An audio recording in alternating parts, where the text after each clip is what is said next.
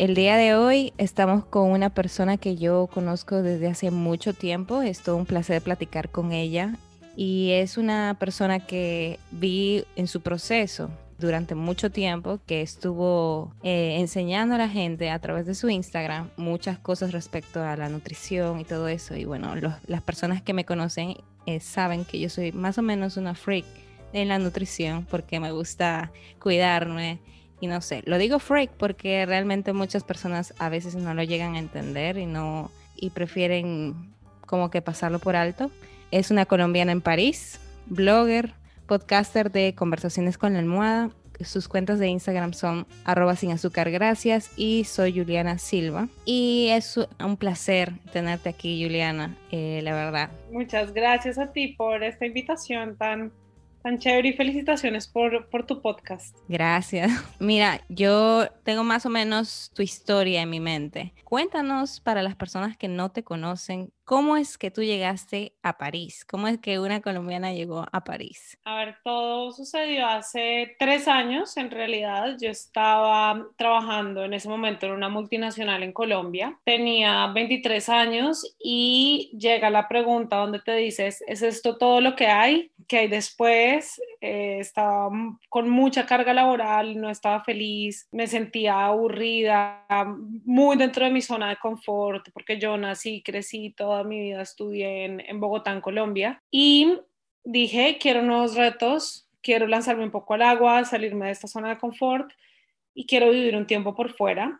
Em, en un momento me planteé la idea de irme a viajar un año pero yo también soy súper exigente conmigo misma y mi, digamos, carrera profesional, mi crecimiento profesional, entonces dije, no, quiero buscar una maestría donde pueda hacer la maestría y a la vez viajar. Y toda mi vida había soñado con París, es mi ciudad de sueño desde que soy chiquita. Hablaba ya un poco de francés y yo dije, bueno, si ya me voy a ir, eh, yo no le presté tanta atención a la lección de la universidad ni del programa, yo quería más que todo irme pero dije de paso, quiero aprender otro idioma y entre más experiencias acumulé en ese año, pues mejor para mí. Entonces elegí Francia porque me permitía, por un lado, vivir en una ciudad que me encantaba, París, por otro lado, aprender un nuevo idioma, el francés, y tercero, porque en temas de educación, Europa es algo mucho más viable y accesible que otros lugares como Estados Unidos, donde la educación de, de maestría es mucho más costosa. Entonces, pues así llegué, así llegué a Francia. ¿Y todavía sigues estudiando tu maestría o ya la terminaste? No, ya la terminé, la terminé hace un año largo, junio del año pasado. Mi maestría fue la mitad en Francia y la mitad en China, en Shanghai. Oh, wow. Yo no sabía esa partecita. En Shanghai, de hecho, nació sin azúcar, gracias. Fue, fue una experiencia llena de, pues, de aprendizajes, de, de cosas. Fue, fue un año increíble. Luego volví, conseguí un trabajo acá en Francia y pues me quedé, porque cuando uno, yo creo que cuando uno emigra y como que decide irse a otro país, no, no es una decisión de un día para otro, como que uno se levanta y dice, mañana voy a vivir allá por el resto de la vida. Exacto.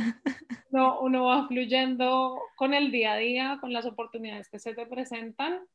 Y yo siempre tuve la flexibilidad de que pase lo que tenga que pasar y por alguna razón conseguí un trabajo que me permitió tener visa, me permitió vivir acá, que no es, París es una ciudad muy costosa, digamos, sostenerte como estudiante un tiempo se logra con esfuerzo, pero hay un punto donde necesitas tener ingresos en la moneda local, o sea, en euros, porque la tasa de cambio de otra moneda puede ser muy difícil. Y segundo, en, en una empresa que te permita vivir en, en una ciudad con los gastos que tiene, digamos, ganar al nivel de la ciudad donde vives. Hace un año ya estoy trabajando acá y ya cada día me instalo más. Eh, lo de Shanghái yo no lo sabía. ¿Tú hablabas ahí también, eh, no sé, el mismo idioma o solamente era inglés? Pues mira que fue muy curioso porque la opción de irme a Shanghái era opcional era parte de mi maestría y ninguno de mis amigos se quiso ir. Yo me acuerdo una noche de desvelo, una conversación con la almohada. Yo pensaba, yo decía, no me puedo perder esta oportunidad, pero por dentro tenía mil miedos porque como yo quería quedarme luego en Francia, son las ideas que uno se, se engaña a uno mismo y los miedos ahí. Yo decía, no, no voy a hacer amigos en Francia porque me voy a ir a China, no voy a aprender francés, después no voy a poder conseguir trabajo porque voy a estar al otro lado del mundo. Un montón de cuentos que uno se echa a uno mismo y dije, no importa, me lanzo al agua cuando fui allá, obviamente era, cuando me dices en qué idioma hablabas, yo ni sé. En inglés en la universidad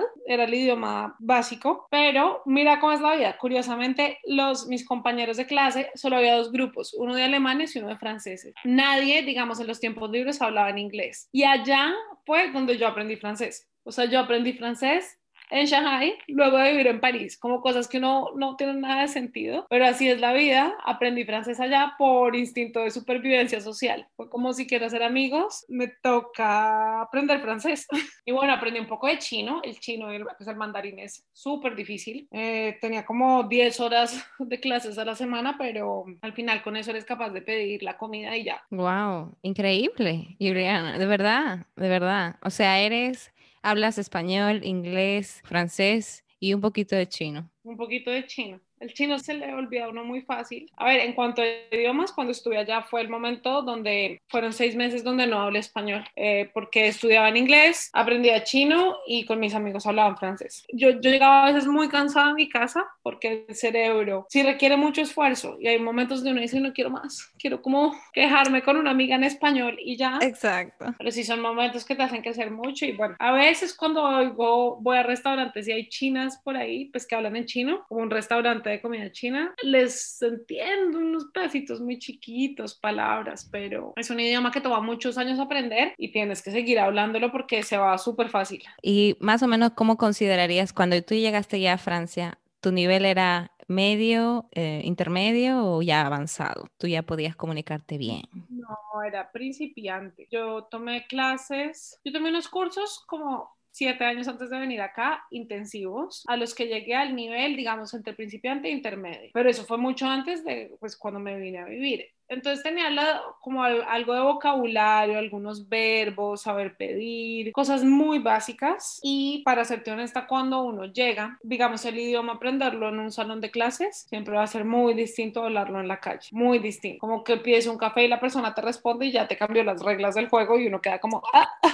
Me imagino, me imagino, porque la verdad, yo ahora, yo hablo, ¿verdad? Español, inglés y estoy aprendiendo un poquito de francés. Digo un poquito porque es, soy un poquito más autodidacta en ese sentido. Entonces, el francés siempre me ha gustado, pero no, no por el hecho de, no quiero no sé, Dios solo sabe si yo me voy a ir a París algún día y voy a tener un tiempo allá, pero mientras tanto me encanta el idioma. Entonces yo lo estoy estudiando poco a poco, pero veo, o sea, una cosa es lo que yo puedo leer y eso es lo que pasaba cuando yo aprendía inglés. Tú lees y es diferente a lo que tú puedes ver en una serie, por ejemplo. Ellos hablan mucho más rápido. Yo no sé. Claro, es muy distinto. Y el francés en particular tiene un tema y es que lo que tú lees es muy distinto a lo que oyes, como se unen las vocales, las pronunciaciones, no sé, por ejemplo, una O con una I al lado es wa, como mua, wa, esas cosas una, o sea, una A con una U suena O. Entonces, y hay muchos memes, yo sigo una página de memes que dice como personas tratando de aprender francés. Ya ahora yo ya hablo francés muy bien, pero en su momento es difícil, es súper difícil despegar y arrancar. Siempre va a pasar eso con un idioma. Como que yo siento que los idiomas tienen una barrera de entrada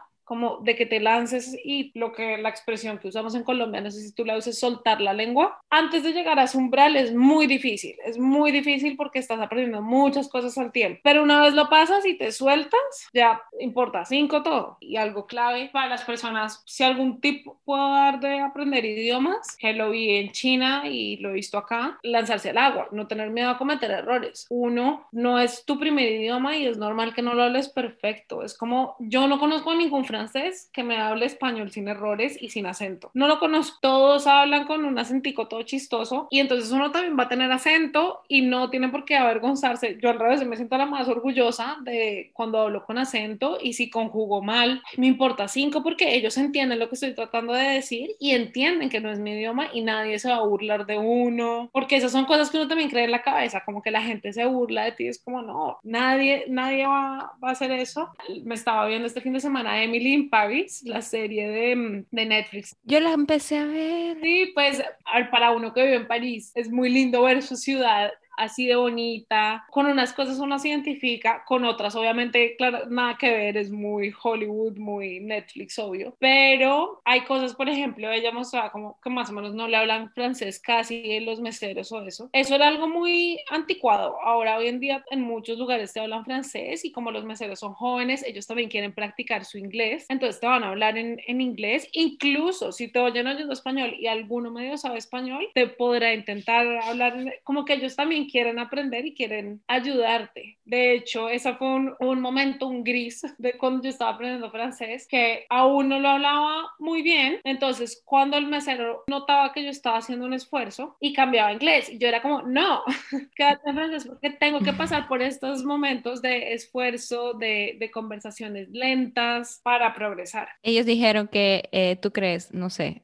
pero el tip que dieron al principio de la serie era la mejor manera de aprender un idioma es teniendo un novio en ese idioma. Ah, pero total, total, total, total, total. Uno, yo cuando llegué, bueno, te lo cuento que ya me importa cinco, cuando llegué yo tenía una roommate colombiana muy amiga mía, las dos solteras, obviamente lo, hicimos, lo primero que hicimos fue bajarnos Tinder y dijimos como, a ver, es que es muy distinto no tener citas, o sea, estamos en París, y las citas en París es tal cual Emily in Paris, es como te salen con una moto y te llevan como yo me acuerdo que molestábamos y decíamos que nos sentíamos, no sé si te viste la película de Lizzie McGuire. Y oh, sí, claro, absolutamente. Pues así, yo, uno, uno se siente como en, ese, en esa nube apenas llega, obvio. Eh, después ya, no, después ya. Poco a poco bajas, bajas de la nube y vas aterrizando. Y una manera así muy, muy buena de aprender un idioma es, pues sí, teniendo pues una pareja o un grupo de amigos donde solo se habla francés. Yo, bueno, en mi trabajo, a ver, mi trabajo oficialmente es en inglés, pero bueno, eliminando la situación COVID de teletrabajo, en un, en un escenario más normal o como antes, las interacciones con mis colegas eran en francés y son momentos donde te empujan y donde estás obligado a hablar en el idioma y eso es lo único que a uno realmente lo, lo saca yo tengo amigas y conozco mucha gente que se viene y después de dos, tres años no hablan el idioma y es porque uno tiene que hacer esfuerzo. Eso sí es algo que, como una idea que tiene que ser súper clara de voy a esforzarme a, a, sacar adelante este idioma. Y hablando más o menos de tu pasado en Colombia, ¿tú extrañas algo de tu país? Claro. ¿O ya?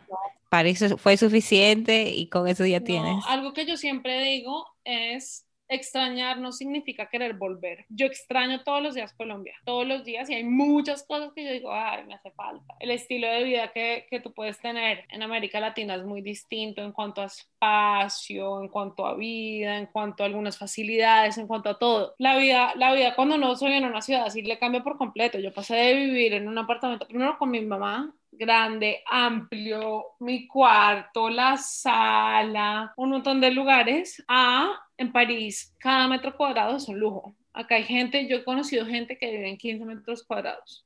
Eso no es nada, es más chiquito que la habitación de un hotel. Yo, mi apartamento es del tamaño de la habitación de un hotel, es de 25 metros cuadrados. Tiene una cocina separada y pues su baño separado. Ahorita, por ejemplo, en tiempos de pandemia, yo duermo, como, trabajo, estoy todo el tiempo dentro de las cuatro paredes. Duermo en un sofá cama, en un sofá cama desde que llegué. Son, pero son cosas que uno... Debe ser, debe ser bastante difícil. A ver, tú decides. Que tú ya te mentalizaste también, porque me imagino al momento de mudarte a París, tú también hiciste el, el, la investigación de cómo es la vida allá también y Claro. cuánto iba a cambiar tu vida en ese sentido. Entonces ya tú fuiste mentalizado. Y uno sabe y... Ah, bueno, de lo de Emily in Paris, que ya tiene que subir las maletas por las escaleras. Yo no he visto nada más real. Es mi vida, es mi día.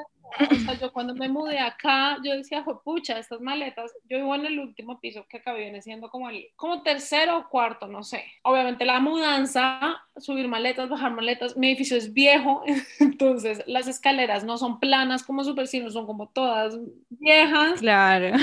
El, las tuberías se dañan cada nada, entonces toca llamar a los plomeros, el tema de hacer uno su propio aseo y limpiar su casa. Allá no hay eh, tema de, por ejemplo, aquí en Latinoamérica muchas personas, muchas familias tienen una persona que les ayude con la Exacto. limpieza o si es que tienen las posibilidades, allá no. A ver, acá puedes pagar por horas, todo se paga por horas y es costoso. Una persona que te, pues, que te ayude con la limpieza te puede costar 13, 15 euros la hora. En, incluso un, un apartamento muy chiquito, mínimo para limpiarlo, te va a salir dos horas. Y ya se vuelve una cosa de estilo de vida. Yo no dice, no, pues limpio yo y te acostumbras, te acostumbras y lo vuelves un hábito ya vuelves a esto, el tema de la cocina, de cocinar, de lavar los platos. Esas eran cosas que yo muy mal criada no hacía cuando vivía en Colombia. Que hay días que yo te digo, uy, qué delicia, me encantaría que alguien me lavara la ropa, la extendiera, la doblara, la guardara. Claro, qué rico. Pero son lujos en, en general, creo. Son comodidades que uno va poco a poco diciendo, ok, si yo voy a vivir solo, tengo que aprender más o menos a cómo sobrevivir por mi cuenta, porque no voy a esperar a, tú sabes, salir cada día a un restaurante y más cuidándote la salud. Claro, y al revés, precisamente eso es también lo que yo buscaba al salirme de mi zona de confort y al, y al viajar y a todo, pues es eso, es como romperte tu burbuja. Yo he sido muy afortunada, nací en, en una familia, digamos, donde siempre pude tener todo, no tuvimos limitaciones. En general, nada, he sido una persona muy afortunada, pero sí es importante romper esa burbuja y decir, ok, si voy a subsistir yo solita, hay cosas a las que uno tiene que dar, uno tiene que aprender a manejar. Yo siempre he sido muy juiciosa con mis finanzas personales, me pagué mi maestría sola y eso incluye un año de vivir en dos de las ciudades más caras del mundo. Es como aprender un poco de todo y tus prioridades. Yo definitivamente, si lo va a pagar a alguien a que venga a limpiarme la casa, realmente es que te juro que prefiero gastarme ese dinero yéndome a un restaurante delicioso un fin de semana. Igual con los restaurantes del día a día. Yo como mucho en mi casa. Comer casero es muy importante por muchos motivos, por el tema de nutrición, de salud, de todo, pero también por un tema económico. Si tú quieres vivir a punta de restaurantes en una ciudad como París, porque es que París es de esas ciudades como algunas pocas en el mundo como Nueva York, un Londres, un Tokio, donde son muy costosas, muy, muy costosas. Acá un café te cuesta 5 euros. Pues uno tiene que establecer prioridades claras y decir en qué quiero yo gastarme el dinero y en qué no y yo, yo sé que prefiero momentos especiales que disfruto con mis amigas el fin de semana en algo muy particular y especial, pero no algo del día a día que tú lo puedes hacer y tú lo puedes manejar.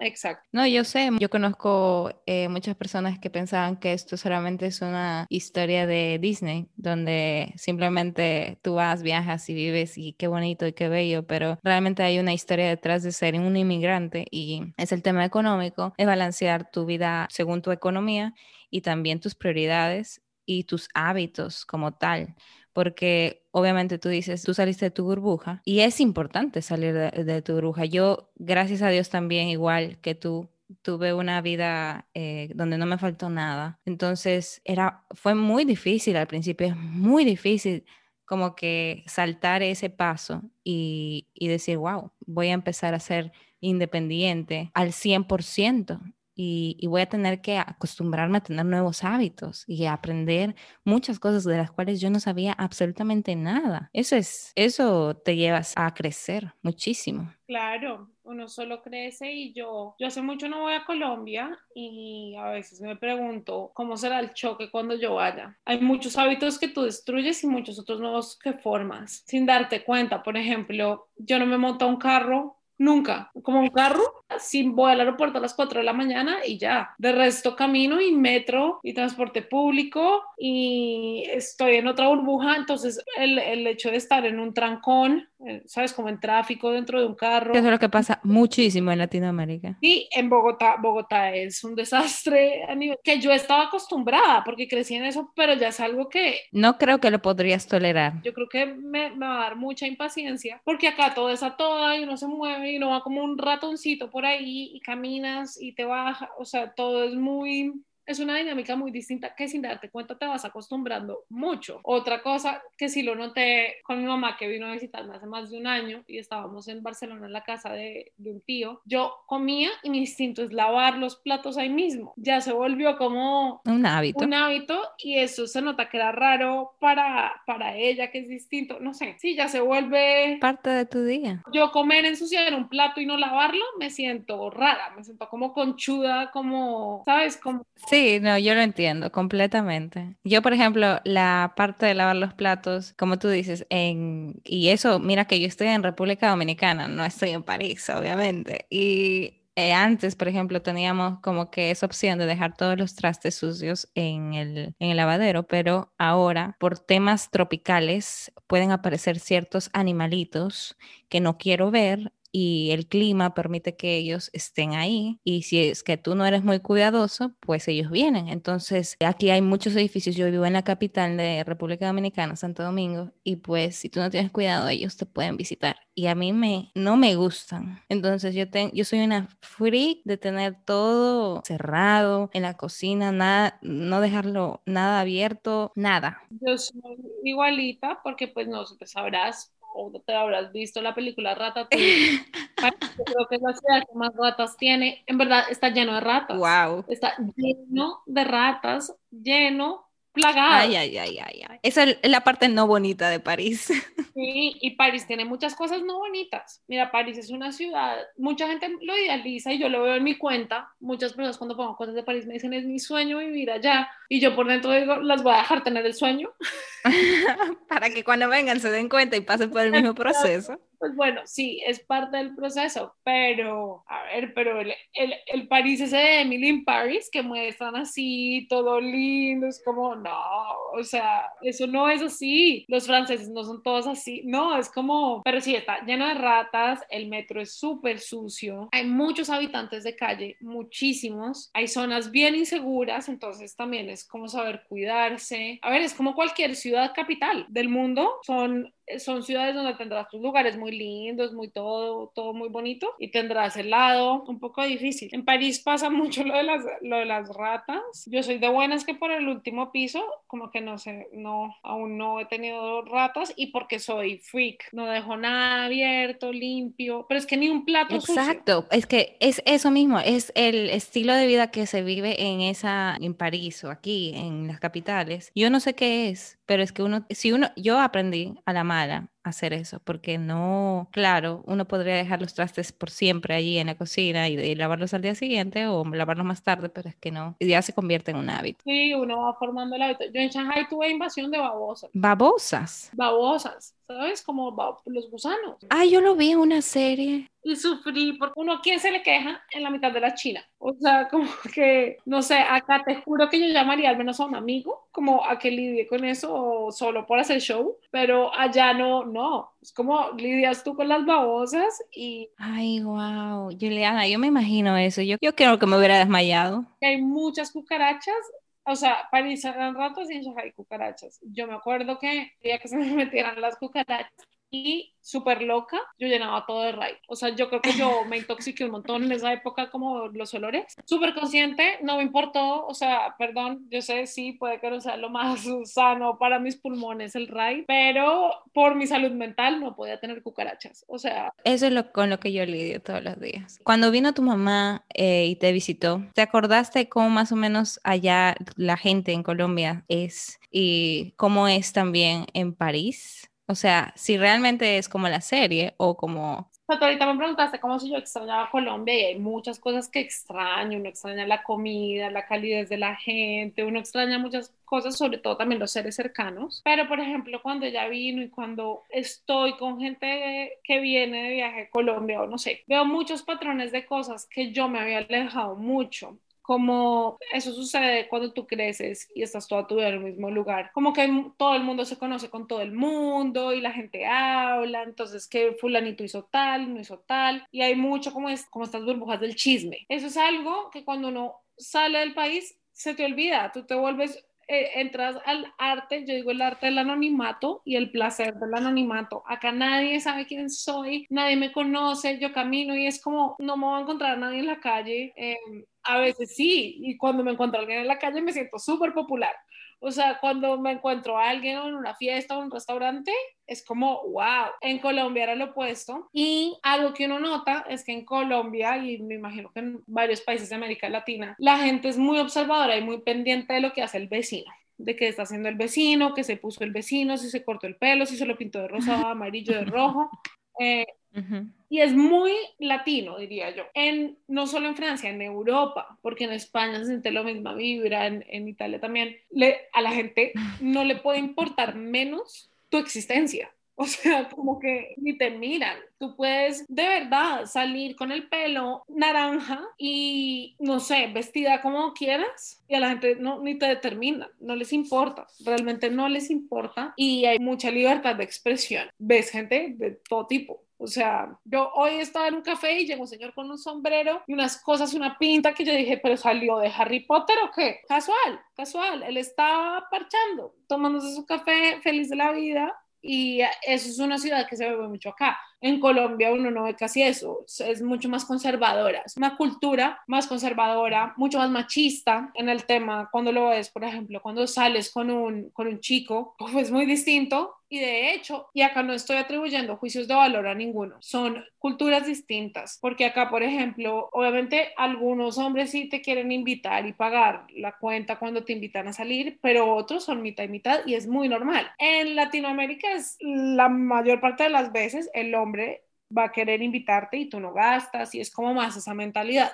Yo por ser latina vibro mucho más y estoy como más en la onda de que de, de, lo que crecí y lo que he visto. A mí me chocó mucho las veces como de pagar mi talla, fue como amigo, como así, o sea, avíspate. Ubícate. El tema del, del, machismo, ay no, para mí eso no es, yo utilizo la palabra machismo, pero creo que incluso no es machismo, son culturas distintas. Exacto. Porque a ti cuando, o sea, en Latinoamérica un hombre te paga la cuenta, o acá, porque acá también hay unos que te, o sea, yo, yo acá he salido con, con chicos que son los más generosos especiales de la vida, siendo europeos, y no es como algo machista de valgo más y la tengo, no, es algo más como de caballerosidad, pero acá sí hay mucho más la onda de uno a uno, se siente mucho en una salida con alguien, se siente mucho en la mentalidad de la gente, las mujeres son como mucho más aguerridas, más fuertes, más, a ver, es que esto, esto puede generar malas interpretaciones, porque no quiero decir que en Latinoamérica no lo sean, pero acá yo percibo, y esta es mi percepción, en Europa la mujer se impone mucho más, mm. pensamientos.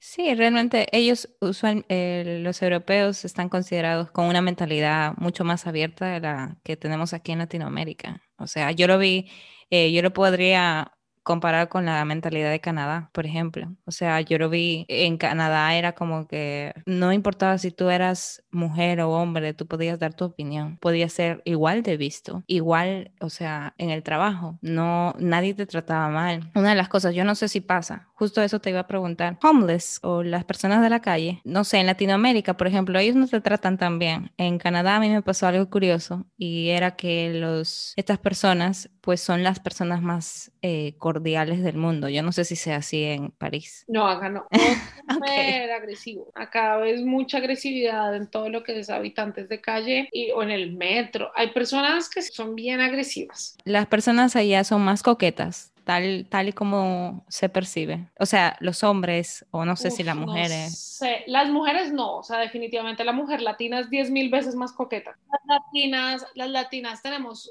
respiramos y ya respiramos de forma coqueta, ¿sabes? Como que uno sí. es muy, uno tiene una vibra muy, muy seductora, no sé, pero es muy latino. Uh -huh. Ok, pero los hombres. Los hombres, yo siento que hay como un, un, gris muy raro. Siento que los hombres latinos son mucho más seguros de sí mismos, o sea, como cuando el latino va y también puede estar un poco esta mentalidad como de como el conquistador, uh -huh. eh, va súper seguro y te invita y va con toda, como acelerador a fondo. Los franceses como que siento que miden más el terreno y como, como que son más, pero a la vez son muy sinceros desde el comienzo. No sé cómo sea en otros países, pero en Colombia mi percepción es que los hombres como que, a ver, esto es 100% opinión personal y experiencias personales.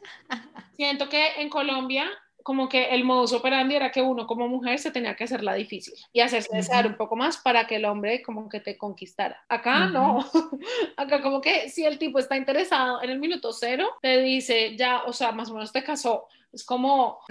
O sea, dice las intenciones, es bastante claro, preciso y sabe qué es lo que quiere contigo. Sí, y como vamos a comer y como que no tienes que entrar en ese juego mental como decir, no, no, son súper claros, es como no, sí, y, y planeamos un viaje, es como que vale cinco cambios.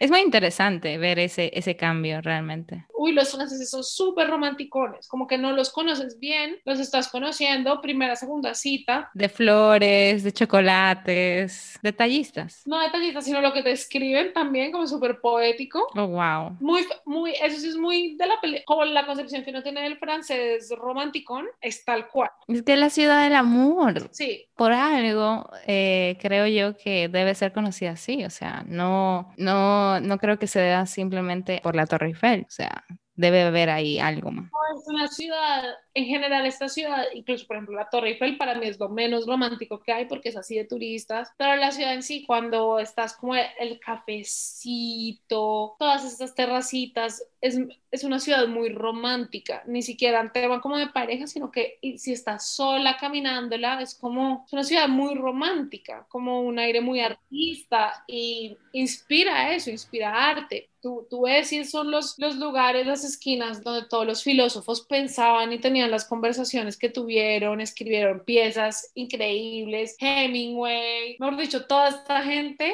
realmente amaba París, Picasso, Van Gogh, tú te subes a Montmartre y fue como esta gente pintaba y vendía sus cuadros acá y era la ciudad que los inspiraba. Entonces, si es el arte, o sea, es una ciudad que se respira arte, la arquitectura, la iluminación de la ciudad en sí. A ver, es una ciudad muy única y por eso es que es tan especial.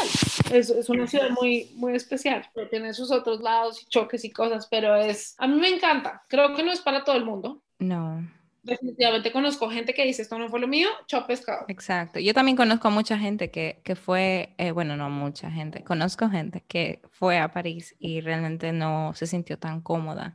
Entonces, eh, o bueno, les encantó. Hay ciertas cosas que tú amas simplemente de París. Eh, yo no viví en París, no fui nunca a París, pero eh, yo viví en una ciudad en Latinoamérica eh, que queda al sur del Perú, que se llama Arequipa. Y yo la comparo mucho con una ciudad europea, aunque no lo sea, porque yo te voy a enseñar las fotos, te voy a pasar las fotos y tú me vas a decir si algo no tiene de romántico, porque yo sentía lo que tú misma dices, de poder caminar, de poder pasear, de tener estas terrazas, de, de, o sea, es increíble. Las calles del centro de la ciudad son una cosa hermosa. Entonces, todo es blanco, todo es muy... en este momento, súper bonito. Muy colonial. Muy europeo, sí. Y te podías tomar un vinito una terracita, una cervecita, un chocolate, algo. Y pues es muy, muy lindo, hace mucho frío. Y entonces te da esta, a mí lo que me gusta es usar ropa de invierno o ropa de, tú sabes, con el saco y la bufanda y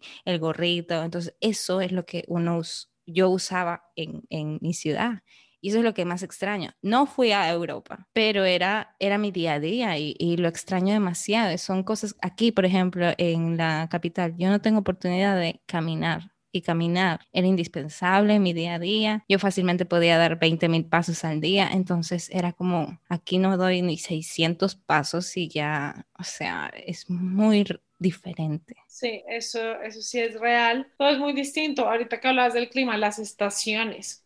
Las estaciones en una ciudad marcan un cambio de energía súper notorio en todo en los planes, en la actitud de la gente, en cómo te vistes, en tus horarios para irte a dormir, para levantarte, todo. Todo cambia, lo que tomas, lo que comes, porque cambia también lo que comes. Uno quiere más chocolate en el invierno. Es muy el, chocolate caliente y en el verano es pura ensalada. Exacto. calor, entonces ensalada, ensalada, ensalada, eh, pero también vinito, vinito, vinito, blanco, helado. En el, invierno es más vino tinto, Así mismo como tú lo describes. Y yo creo que, eh, por ejemplo, en Canadá también hacía mucho frío y la gente, como había nieve y era, aún así, fuera un paisaje súper hermoso, súper blanco, súper bello, era como que te ponía súper triste. Y a mí lo que me chocó en Canadá fue que mucha gente quería en esa temporada de invierno quería suicidarse y ponían en los metros, por favor, evita tal, ponían como mensajes de no ve este mensaje, por favor, antes de que te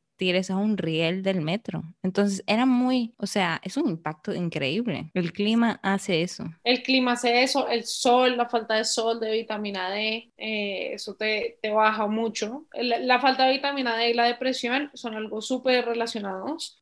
Todo, como estás así, más hacia adentro, como que no sé, es, es algo, una vibra muy distinta. A mí, este año que emocionalmente ha sido una montaña rusa total, pues lo que pasó es que el, el invierno es muy casero. A mí me gusta mucho como coordinar mis energías individuales como personales con la situación que estoy viviendo. Entonces, mi invierno en general fue súper introspectivo, como que estuve muy en la casa, haciendo mis cosas, musiquita, la, la, la, feliz. Pero después, ¿qué pasó? Ya cuando debía llegar la primavera, que es más listo, salgamos más a la calle, veamos a mis amigas, uh -huh. salgamos a pasear, a caminar, disfrutemos de los parques de París, por eso en unos parques divinos, yo igual al lado de lo que para mí es el más lindo. Bueno, eh, estaba ya esta idea como de listo, qué emoción, se va el invierno, llega el sol. Pues no, llegó el COVID y se quedan cerrados tiempo y no abrimos parques. Yo terminé teniendo un invierno de seis meses. Fue como, uff, Duro. Ya hay un punto donde, donde también es un esfuerzo, es un esfuerzo mantener tu salud mental al, ahí, pero tienes que trabajarle. Tienes que trabajarle tan, bañar, pararte, ir, si hace solecito, tomar un poquito mientras puedas, como todo ese tipo de cosas. Pero, pero sí, son cosas que, que uno se va adaptando día a día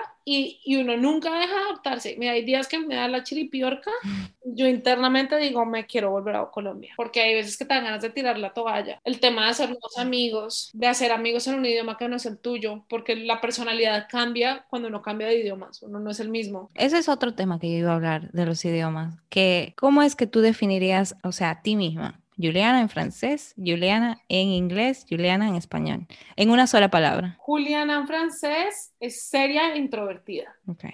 En español, lo más extrovertida de la vida. En inglés, en inglés no sé.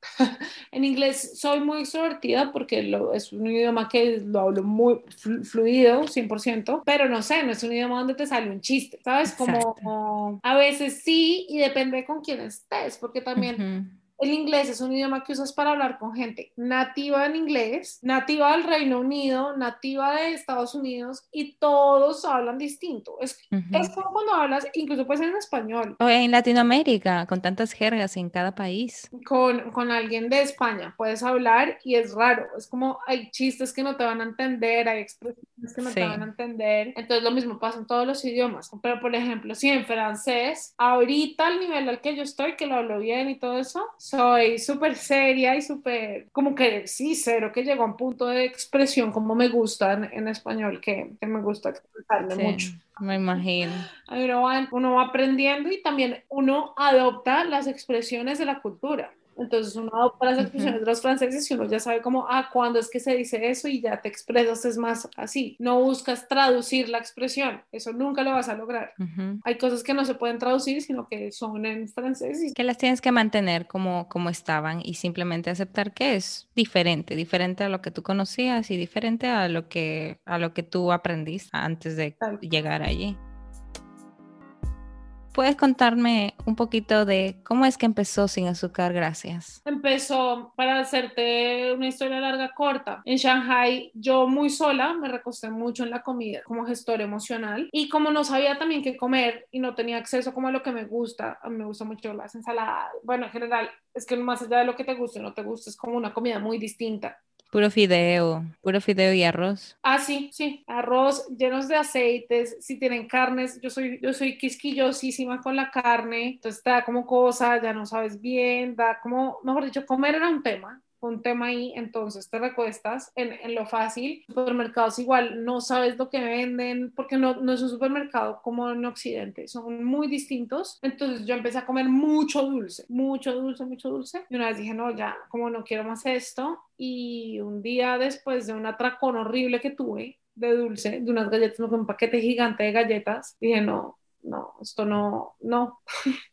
no, yo no quiero esto para mi vida. Ahí le pagué a una coach para hablar con ella y que me ayudara con temas de, de la comida, como una asesoría nutricional. Y paralelamente dije, pues empecé a mirar un montón de blogs, como todo lo que se habla de la adicción al azúcar, seguir a muchos médicos, como entrar a esto. Y en inglés vi uno que se llamaba Sugar Addiction Support y tenía muy poquitos seguidores, esa, pues no me acuerdo, no sé, era una cuenta que me parecía bonita porque ponía cosas de motivación Constitución. Para personas que querían dejar el azúcar. Yo dije, voy a hacer algo similar en español, y, pero más o menos con mi historia, simplemente ir día por día contando cómo, qué está pasando, pues hacia un camino, si tú me sigues, eso tiene ups, downs. Eh, este año ha sido, curiosamente, la cuarentena. Para mí fue lo más sana de la vida, como que estuve súper bien mi relación con la comida. Y fue justo después que, que volví a caer mucho en la gestión emocional a través de la comida. Y bueno, eso es un proceso que, que evoluciona.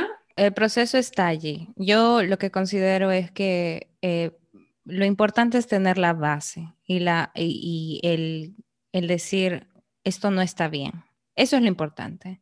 Y ya de ahí tú, tienes como que un camino, ok, no está bien y aún así lo estoy haciendo, o, o, o aún así quiero hacerlo por un día, pero tú sabes que, que no está bien. O sea, que no está bien, por ejemplo, tratar así a tu cuerpo. O sea, empiezas desde ese punto. Para mí ha sido muy similar y ha estado muy ligado cada vez uno más al mindfulness. Yo soy súper de la banda mindfulness, tengo una certificación y lo practico. Es mi filosofía de vida, que es estar como 100% presente en lo que haces, sea lo que sea. Y cuando vives, lo opuesto al mindfulness es el mindlessness, que es como andar en piloto automático sin ser consciente de lo que pasa. El azúcar pasa mucho esto y comes por aquí, comes por allá y como que ni idea. Como que la vida te pasa. Es como tomar responsabilidad de lo que haces. Lo que haces incluye lo que comes, incluye si haces ejercicio, incluye si sales con amigos, todo, o sea, como tomar decisión de la vida que quieres crear. Y luego preguntarte, ¿quieres que, o sea, yo quiero que mi vida sea una vida donde mi cuerpo no es saludable, donde normalmente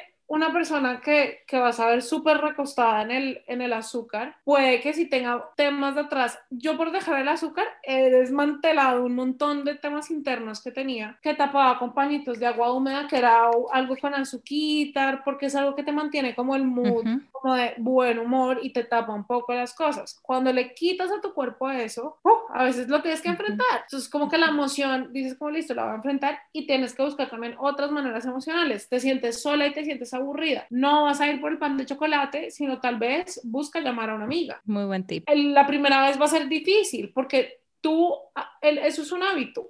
Comerte la cosa con azúcar es un hábito, así como que tienes buenos hábitos, son malos hábitos. Romper un hábito siempre va a ser difícil. Como cuando cuando hablamos de hablar un nuevo idioma, de aspirar la casa, de lavar los platos después de la comida, el azúcar te va a hacer eso. Y tú, tú te acostumbraste muchos años a, tengo esta emoción y entonces tu cerebro, él crea un trigger que justo después lo que lo va a calmar es comer. Si tú poco a poco lo empiezas a reentrenar, ahora estoy en, en todo el tema de la programación neurolingüística, es justo eso, que es como cuando te da el coso, cómo te reentrenas a ti mismo, a tu cerebro, a tus comportamientos, a manejar mejor tus emociones, porque las emociones siempre van a estar ahí. Y el problema es, hay mucha gente, muchos blogueros, médicos, un montón de gente que yo ya no sigo, que seguí en un momento, pero que yo digo, uy, esta gente parece que no viviera vidas de verdad. Que yo, yo vi eso, ese fue un gran cambio. La verdad es que yo sé que tú tienes o tenías el hábito de, de empezar, porque ¿Qué implica dejar el azúcar ahora mismo en el mundo? Y a mí la verdad es que no me gusta ser eh, puesta en una caja como tal eh, de que eres keto, porque yo no me considero keto, pero para que las personas puedan llegar a entenderme de que yo no consumo azúcar, de que prefiero las cosas carne, prefiero en, una ensalada y eso, eso me nutre y me siento bien con eso porque va con mi estilo de vida, yo le digo sí, o sea, yo soy keto pero no lo sigo como una dieta, sino como un estilo de vida. Que si un día yo me antojo de un poquito de arroz, me voy a comer ese poquito de arroz.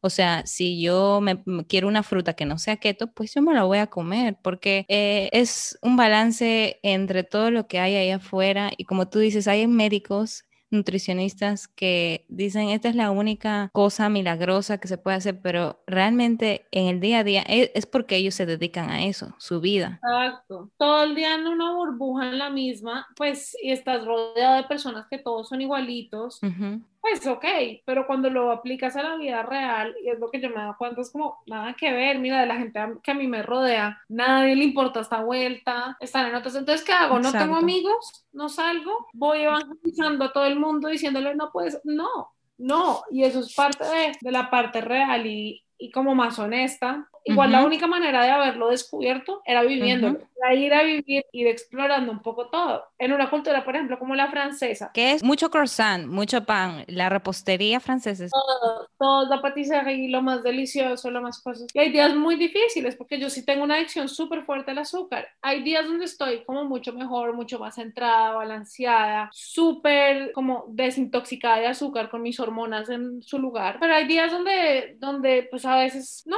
Y es normal. Es como aceptar esa humanidad y decir, es que hay muchas cosas a las que sigo acostumbrándome, sigo aprendiendo, pero también crear y romper ciertos hábitos, lo que te digo. Como ¿Qué hábitos tú dejaste, por ejemplo? por ejemplo, yo tenía una asociación muy clara y era para, para pensar con claridad antes de un examen o una entrevista y manejar la ansiedad antes de, de un examen en la universidad o entrevistas de trabajo, iba a comer chocolate. Era una, como una asociación mía que yo tenía y era como el tip para que me fuera bien en el examen, porque me calmaba la ansiedad. Esas son cosas que tienes que descondicionar a tu cerebro Exacto. y decir, no. Entonces al comienzo es difícil, pero pues nada, luego vas cambiando y, y, a- y aprendiendo. Entonces ya uno sabe cómo entre más horarios tengas para tu comida, si, si los mantienes, como desayuno, almuerzo, comida, desayuno, almuerzo, comida, repites, tu cuerpo se va acostumbrando. Si le enseñas a que vas a picar todo el día y a que no vas a, o sea, no oyes tu hambre, no oyes tu cuerpo, pues te vas a empezar a desconectar. Ujú. Pero lo bueno es que siempre puedes volver a conectarte. Ujú. Eso es lo bueno, como Estamos en un ciclo. Realmente yo no creo que, eh, yo no creo ser perfecta al momento de decirles a las personas que dejen el azúcar o sugerirles que deban comer más sano, porque no considero que eso sea como que lo perfecto, pero sí que es lo más saludable. Entonces, desde ese punto de vista, yo eh, en el trabajo, en, en mi vida, en mi familia, mucha gente a mi alrededor poco a poco ha dejado, eh, digamos, de tomar la gaseosa, de comer pastelitos o de, mm, eh, de comer pizza cada tres veces a la semana. Me dejo entender, son pequeños pasos que con uno con el ejemplo simplemente puedes eh, más o menos llegar a las personas.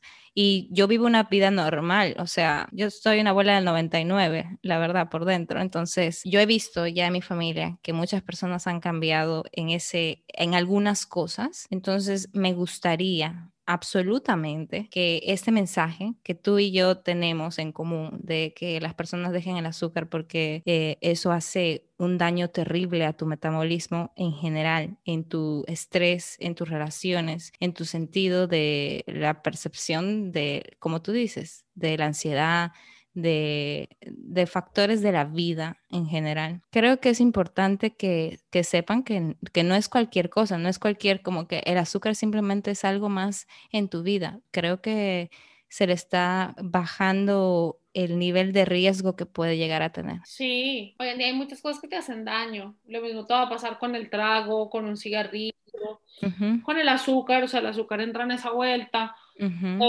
cualquier droga la puedes meter ahí. El celular, la adicción a Instagram, la adicción a redes sociales, eso hace parte de- del tema. Son cosas difíciles también de medir, de, de comparar de todo, pero todo lo que a ti se vuelva un escape de tu realidad es algo a lo que le deberías prestar atención si es un hábito que no te está, que no te va a permitir llegar a lo que quieres ser. Porque muchas veces uno sí quiere como escaparse y desfogar, pero hay hábitos mucho más saludables que te lo pueden permitir hacer. A mí, por ejemplo, salir a caminar. Yo camino un montón cuando estoy así, salgo a caminar y ya, aclaro mis pensamientos, mi cabeza, y esos son hábitos deliciosos, que es un hábito que como estoy aburrida, me voy a caminar. Así mismo. Ah, Me pongo un podcast y voy a caminar. Entonces, no, no me está cambiando la vida, no está solucionando el problema. Sucedió X problema y yo me como una galleta, el X problema existe aún. Si yo tengo X problema y salgo a caminar, X problema sigue aún, pero la manera como lo estoy enfrentando es una manera muy distinta y uno va a ser mucho más saludable de la otra a nivel mental, a nivel de cómo lo procesas, cómo lo digieres, como todo. Y esto puede ser lo mismo con el ejercicio. Ahorita, bueno, le cogí mucho el, el gusto al ejercicio. Cerraron otra vez los gimnasios acá en París, que eso me, me dio súper duro, pero esa ahora otra de las cosas. Cuando yo estaba como aburrida y así, como que me entraba en esos momentos, porque esos momentos entran, al que no le entren o le entrarán en, olas distintas. Tú me ves y tú nunca vas a decir como, uy, le da ansiedad. No, porque yo soy súper tranquila, pero por dentro hay momentos como donde el aburrimiento, lo que sea, como que te, te abruma. Te abruma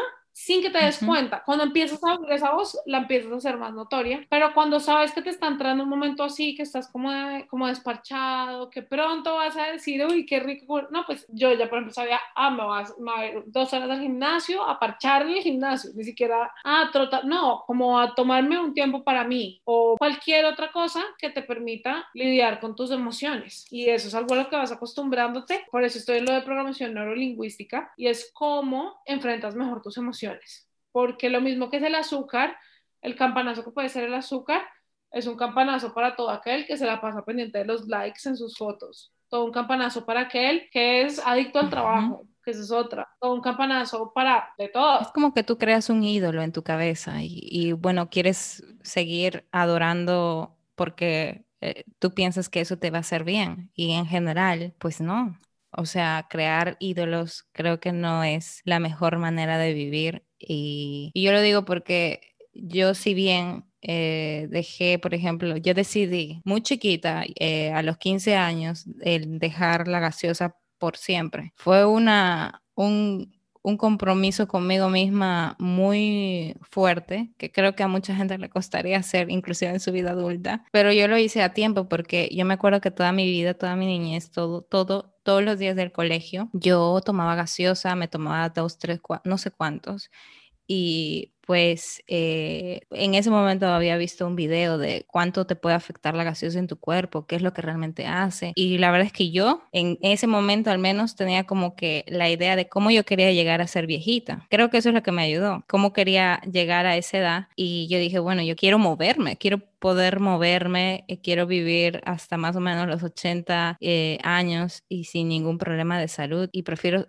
no ser carga para nadie en ese tipo de temas. Entonces, y yo ahora mismo me están diciendo que la gaseosa es un factor que lo tomamos todos los días y lo vemos y lo hacemos en, eventos sociales y eso puede perjudicar tu vida. Entonces, en ese momento yo dije, wow, yo tengo la posibilidad de elegir, voy a elegir que no. Voy a ser la más rara de mi familia, la primera y la única que va a hacer esto, pero no importa, o sea, vamos a, vamos a con todo. Y logré hacerlo. Eso es lo más sorprendente, que tuve tanta determinación en ese momento que luego dije, después de que tú pases ese bache, obviamente yo seguía tomando, comiendo azúcar, ¿verdad? En diferentes presentaciones de la vida, que, te, que la torta, eh, el juguito, otro juguito, etcétera. Pero ya dejaste una cosa. Sí. Y eso es como tú pudiste das ese salto y otra vez ya estás del otro lado donde dices, ok, yo pude hacerlo. Entonces eso significa que yo puedo dejar cosas que me perjudican. Eso, eso que te estás mencionando me parece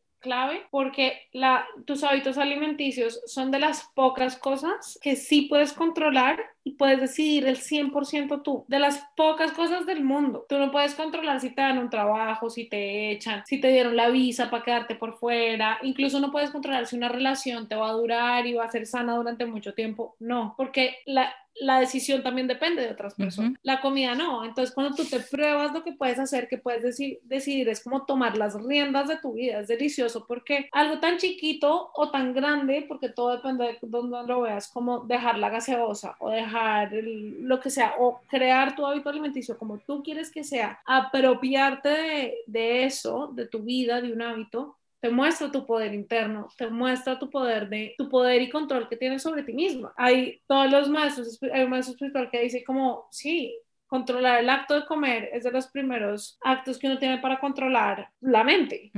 Yo siendo cristiana, yo creo que hay un Dios que tiene manejo de todo eso en tu vida, o sea, si tú nunca sabes si mañana tú te vas a morir, si te atropella alguien, si te pasa algo, etcétera. O sea, eso es algo que tú no vas a poder controlar, como tú dices. Pero de las poquitas cosas que inclusive Dios te permite controlar y te permite ser diligente es acerca de tu trabajo, de lo que tú puedes comer, de lo que tú puedes ingerir. Eh, o sea, son opciones. Tú tienes diferentes opciones y dentro de una de ellas tú puedes escoger. Entonces, creo que es enseñar a la gente que tienen estas opciones saludables. No importa la economía que tú tengas, no importa donde tú vivas, no importa tu familia en general, cuál sea la percepción, porque yo estuve allí. Eso de que comer sano es más costoso, no, pues depende. Si todo lo que haces es con harina de almendras y unas cosas súper sofisticadas, pues sí. Claro. Yo me la paso comiendo puras verduras cuando estoy en mis ondas de comer animales, que son unas olas muy raras que me llegan, pues como normal, pollo, incluso acá por, por dinero dejé comer tanto salmón que comía mucho salmón, pero me la paso comiendo también eh, leguminosas, semillas, como cosas naturales, que en verdad no es más costoso. Exacto.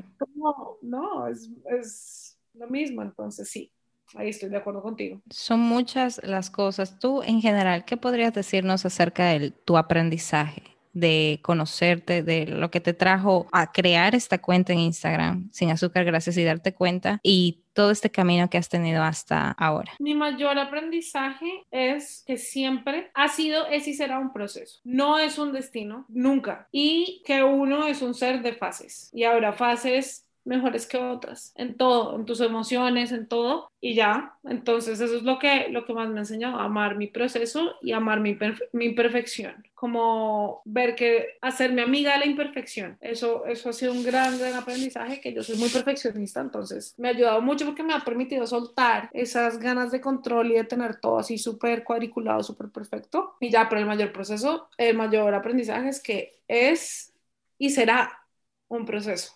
Como todo en la vida, es un proceso constante. El vivir, cada etapa tiene sus propios desafíos y cada día también. Creo que lo que nos puede ayudar a todos en general es tomarnos día a día las cosas y no pensar ni vivir en el pasado ni pensar en el futuro porque o bien te genera melancolía o bien te genera ansiedad. Entonces es vivir el presente y el mindfulness que tú dices, eso es algo que debe tenerse en cuenta, eh, sí, el estar agradecido con el día que estás viviendo y pues eh, nada, terminamos este podcast. Gracias Juliana, eh, de verdad que ha sido un gustazo hablar contigo y pues espero que tú eh, quieras volver a este podcast y ya la próxima vez poder hablar mucho más extendido de algunos aspectos y detalles, dar eh, otras recomendaciones y tal vez quizás enseñar otras cosas dentro de tu proceso y del mío. Claro, muchas gracias a ti por la invitación también. Disfruté mucho de, de esta conversación, así que muchas gracias. No, a ti, a ti, Juliana. Eh, bueno, nos vemos en el próximo episodio. Acuérdense de seguir